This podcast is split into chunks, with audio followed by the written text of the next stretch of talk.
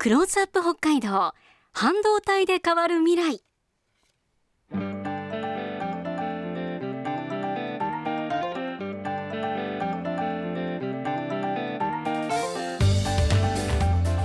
先週から始まりました。クローズアップ北海道。半導体で変わる未来。ラジオを聞きの方の中で千歳市にラピダス進出というニュース見聞きした方多いと思うんですけれども千歳に半導体の工場ができることが決まって新たに人や物企業が集まり地域が活性化されることが期待されています。このコーナーではそのラピダス進出をきっかけに半導体で北海道がどのように変わっていくのかを探っていきます。今週もお客様お招きしました。先週に引き続きまして公立千歳科学技術大学教授の福田博先生です。福田先生こんにちは。こんにちは。こんにちは。よろしくお願いいたします。今週もよろしくお願いします。す。いません。スタジオの中が ちょっと辛い匂いに包まれているんですけれども。大丈夫です。私も辛いの大好きですので、はい、そうですか、はい割と食べる。えそうですね。はい。ええ、温まっていいですそうですね。この時期は特にいいですね。うん、先週はあのシリコンの調理鍋までね先生持ってきてくださって、はい、半導体の説明してくださったんですけれども福田先生は千歳市にあります公立千歳科学技術大学の理工学部情報システム学科で研究と学生さんへの指導を行っていらっしゃいます。先週は半導体そのものについて全くね半導体の知識のない私たちにも分かりやすいように説明してくださいました。えー、覚えてらっしゃいますかね？覚えてますよ。半導体はスイッチ、あそうですね。スイッチです。スイッチの機能がございます。はい。あとはこれはびっくりしました。シリコンでできている。もともと柔らかくないんですよね。そうですね。あの先週お持ちしたようなあんなえっ、ー、とまあ鏡のような、えー、はい、金属のような硬いやつで。で、えーまあ、ちょっと金属が軽いという、そうなんですよね。先週は LP レコードぐらいの大きさの鏡のような円盤を見せていただきました、はい、あれが半導体なんですよね。あのお散歩土曜日のホームページに福田先生と一緒に撮った画像を掲載しています。2月3日放送分のページになります。硬くて薄くて軽くて、うん、あれが半導体っていうの知らなかったです知りませんでした。イメージ変わりました、うん、全然ね違ってました、あれが、あの半導体ウェハーと言われるやつですね、はい、半導体ウェハー。ウェハーになります。はい。ああれにこういろいろと何していくわけですね。そうですね。あれにまあえっ、と回路を作り込んでいくような形になります。それがこうちっちゃくなってそうですね。はい。いくってことなんですよ、福田先生、はい、あの本題からはちょっとそれるかもしれないんですが、ええ、とてもプライベートなことで恐縮なんですが、え、気になったことが一つあったんです。先週半導体はスイッチなんだっていう説明の時に先生があのスマホのギガ数、1ギガしか使わないっていうふうにお話しされててえ？1ギガって思って1ギガっていうとあっという間に通信制限がかかりますよね。ね通信の研究されている先生がそんなに使わないものなんですか、はい、そうですね,、えーとですね実は事情がありましてですね、はい。えーと、一つはライフスタイルといいますか、えーと、皆さんあの多くの場合スマートフォンを使っているのって電車の中とかバスの中とかそういう移動時間中にお使いじゃないですかね。そういう時に使うこともあります。はい、私、あの車通勤なので、通勤時間にこう触れないんですねスマートフォンが。そうするとだいぶあの、えーと、データ量はまあ減りますというのが一つと、はい、あとですねこれもあの、えーとまあ、環境によるんですが、えまあ、自宅に帰ると自宅では、まあ、w i f i を使うんですね。なのでスマートフォンの直接そのデータのやり取りを使うことがないので、まあ、通勤時間帯も、えー、と家にいる時も、えー、と使わないというのが、まあ、皆さんともしかしたら違うところかなと思いますね。そうだったんだあとですねあの前週も申し上げた1ギガから始まるプランなんですね。あの1ギガから。はい。でえっ、ー、とうん。5, 5ギガぐらいは使います。あの先日すいません、はい、なるほどそうですよね。そうですはい。ああでご納得いただきましたすいません。なんか一ギガそうそうそこちょっとすごくびっくりしてすごく頭に残ったものですから今日聞いてみました、す。みませんでした。プライベートの話、ありがとうございます。では話を戻します、あの先週は半あその半導体そのものについてお話を伺ったんですけれども今週は半導体産業について概要を教えていただきます。まずは今週のポイントこちらです。半導体広く見ると700兆円以上。千歳を地区にどう発展するか他の業種を参考に予想してみると。はい今週は2つのキーワードが出てきました。先生まずこの700兆円というのはどういう数字なんでしょうか？はい。えーとですね、まずあの半導体産業というのは先週あのこちらにお持ちしましたあのウェハーですね。あのせあれから、えーと、半導体の製品を作るのは、えーまあ、当然なんですが、はい、それ以前にですねあの、えーと、その半導体を作るための装置作るための装置、はい、うん、が必要であったりあるいはですね、はい、その、えーと、材料ですね、はい、えー、とそのいろんな、えー、薬品とかですね、えーと、化学的なガスとか使いますんでそういったものですとか、はい、あるいはその環境に影響を与えないように配慮するようなそんなあの装置ですとかそういったものをですね、まあ、人まとめにすると大体30兆円と言われています。半導体産業だけで30兆円、はい、そうですね。でそこからどうなるんですか？であれを、えーと、半導体のですねこの間お見せした、えーと、あの黒いあの四角いようなやつですね。あれを使ってエレクトロニクス、えーと、電子製品が出来上がります。電子製品、えー、はい。そうですね。あのコンピューターであったり、えー、とスマートフォンであったり、うん、あるいはあの家電製品とかですね。そういったものすべてですね。自動車なんかも最近は、えー、とエレクトロニクス、えー、すごくたくさん使われております。車、うん、そういったものの、えー、と市場というのが大体150兆円ぐらいだと言われています。150はい、はいでこういったあの、えーと、装置というかですね製品を使って、うん、えーと、サービスが生まれるわけですね。さらにはサービスが、えー、そこから。皆さんもお使いになっているその、えー、交通系 IC カードであったりあるいは電子決済であったり、うん、あとはですよね、えーと、コンテンツの配信、えー、と YouTube ですとか Netflix ですとかそういったものだったり、まあ、ゲームだったりするのはまあ比較的身近な、えー、とそのサービスかなと思いますし、うん、えー、ちょっと想像して、えー、まあ想像に及ばないところかもしれませんけれどもあの農業ですとかそういったところも最近はですね、まあ、ドローンを使ってですね効率化するようなそんな、えー、とところで、まあ、第一次産業、えー、と漁業なんかにも実はですね、えー、と活用が進んでいます。あの今どのタイミングでどの漁場に行ったらどんな魚が取れるのかとかっていうのをですねそうです。あのもう AI でですね、えー、すごい。まあもろんあの経験豊富な漁師さんの知恵と経験にも、そのあるんですけどもそれに加えてですね、えー、えー、そういった技術も、えー、と使われていますしあとはですね防災関係ですとか。防災、はい、あとはあのチャット GPT に代表される生成 AI ですとかそういったものを全部、えー、と足し込むと今度は600兆円ぐらいうわすごいですね。で今お話した数字を全部足すと大体先ほどの700兆円とかそのぐらいの規模にまあ簡単になってしまうのかなと思います。し。えでもあれ国家予算？日本の国家予算って？昨年度あ今年度ですかねの、えー、一般歳出、まあ、国家予算と呼ばれているのが110数兆円と言われてますので、えー、100兆円、うん、ぐらいですんでそれに比べて、はい、7倍。すごいですねこの数字。はい、えー半導体って改めてこう幅広く使われているものなんだっていうこと分かりますよね。でも逆に言うと、手に入らなくなったら本当に大変なことになってしまうっていうことも言えますよね。そうですね。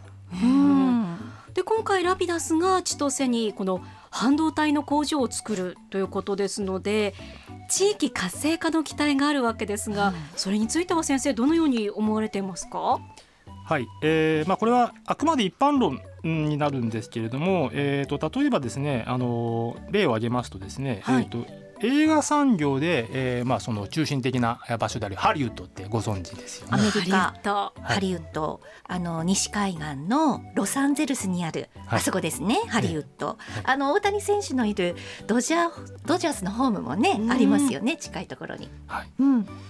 あのハリウッドっていうのはですね大体あの30キロ圏内ぐらいのところに、はい、えーと、例えばウォルト・ディズニーですとか、はい、あとはパラマウント・ピクチャーズですとか、うん、ソニー・ピクチャーズですとか、ワーナーとかっていうそういう、えーとまあ、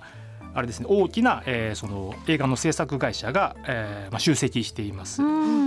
先ほど言った30キロっていうのはですね大体車で1時間かからないぐらいの範囲なんですけれども、はい、まあ、そういったところに、えーまあ、集積しやすいというそういう、えーまあ、傾向がありますね。はい、ででこれをですねそのままあの、えーと、ラピュタスの件に当てはめるとですねちょっとお手元の資料をご確認いただきたいんですけれども。はい、あります。地図地図が2つ出てますけれども、ええ、これはあハリウッドの地図、うん、そして北海道。北海道。に当てはめた場合っていうことですね、はい、そうなると苫小牧が入りますね。そうですね。あのそれはあのちょうど私があの苫小牧でお話をした時に使った資料なんで、えーと、苫小牧との距離感が、えーと、こうよく分かるようになっておりますが、はい、まあ、そのエリア全体にですねあの関連企業というのが、まあ、集まるというのがまあ、想定されております。考えられるかなと私は考えていますし。はい。まあ、先ほどの例はちょっとアメリカのですねあの映画産業でちょっとあの、まあ、だいぶ経路が違ったところだったので えもうちょっとあの分かりやすくというかですね、はい、日本の例で確認してみたいんですけれども、はい、皆さんご存知のあの、え大きな自動車会社トヨタですね。トヨタ、はいの、えーと、本拠地があるのは豊田市なんですが、はい、そこからやはりあの、えーと、重要なその、えーと、関連企業でありますデンソーというのは刈谷市にありまして、はい、やはりあの距離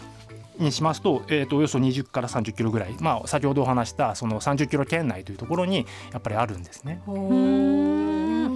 れも同じような距離感ということになりますよね。はい、えー、それがすごく、えーと、大切なところなのかなと思っております。はい。はい、うんそして、うん、そのまあ距離感でまあまた話ちょっと戻って、はい、ロサンゼルスの話になると、ええ、さらにはまたそこから派生したところでは、また新たなものができたりするわけですか、はい、そうですね。あの先ほどロサンゼルスのお話しましたけれども同じカリフォルニア州の、はい、えっと、北の方にですねサンフランシスコでそこからちょっと下がったところにですねあ皆さんも、えっと、名前は聞いたことあると思うんですけどシリコンバレーという場所がございます。シリコンバレー。はい、であのご存知ので通りですねあの、えーと、あそこにはあの Google ですとか Apple ですとか、うん、そういう巨大な IT ジャイアントがあの、まあ、拠点を設けてるわけなんですけれども、まあ、かつてはというか今でもありますがあの、えー、えーとインテルですね CPU 作ってる、まあえー、半導体の工場なんかもあります。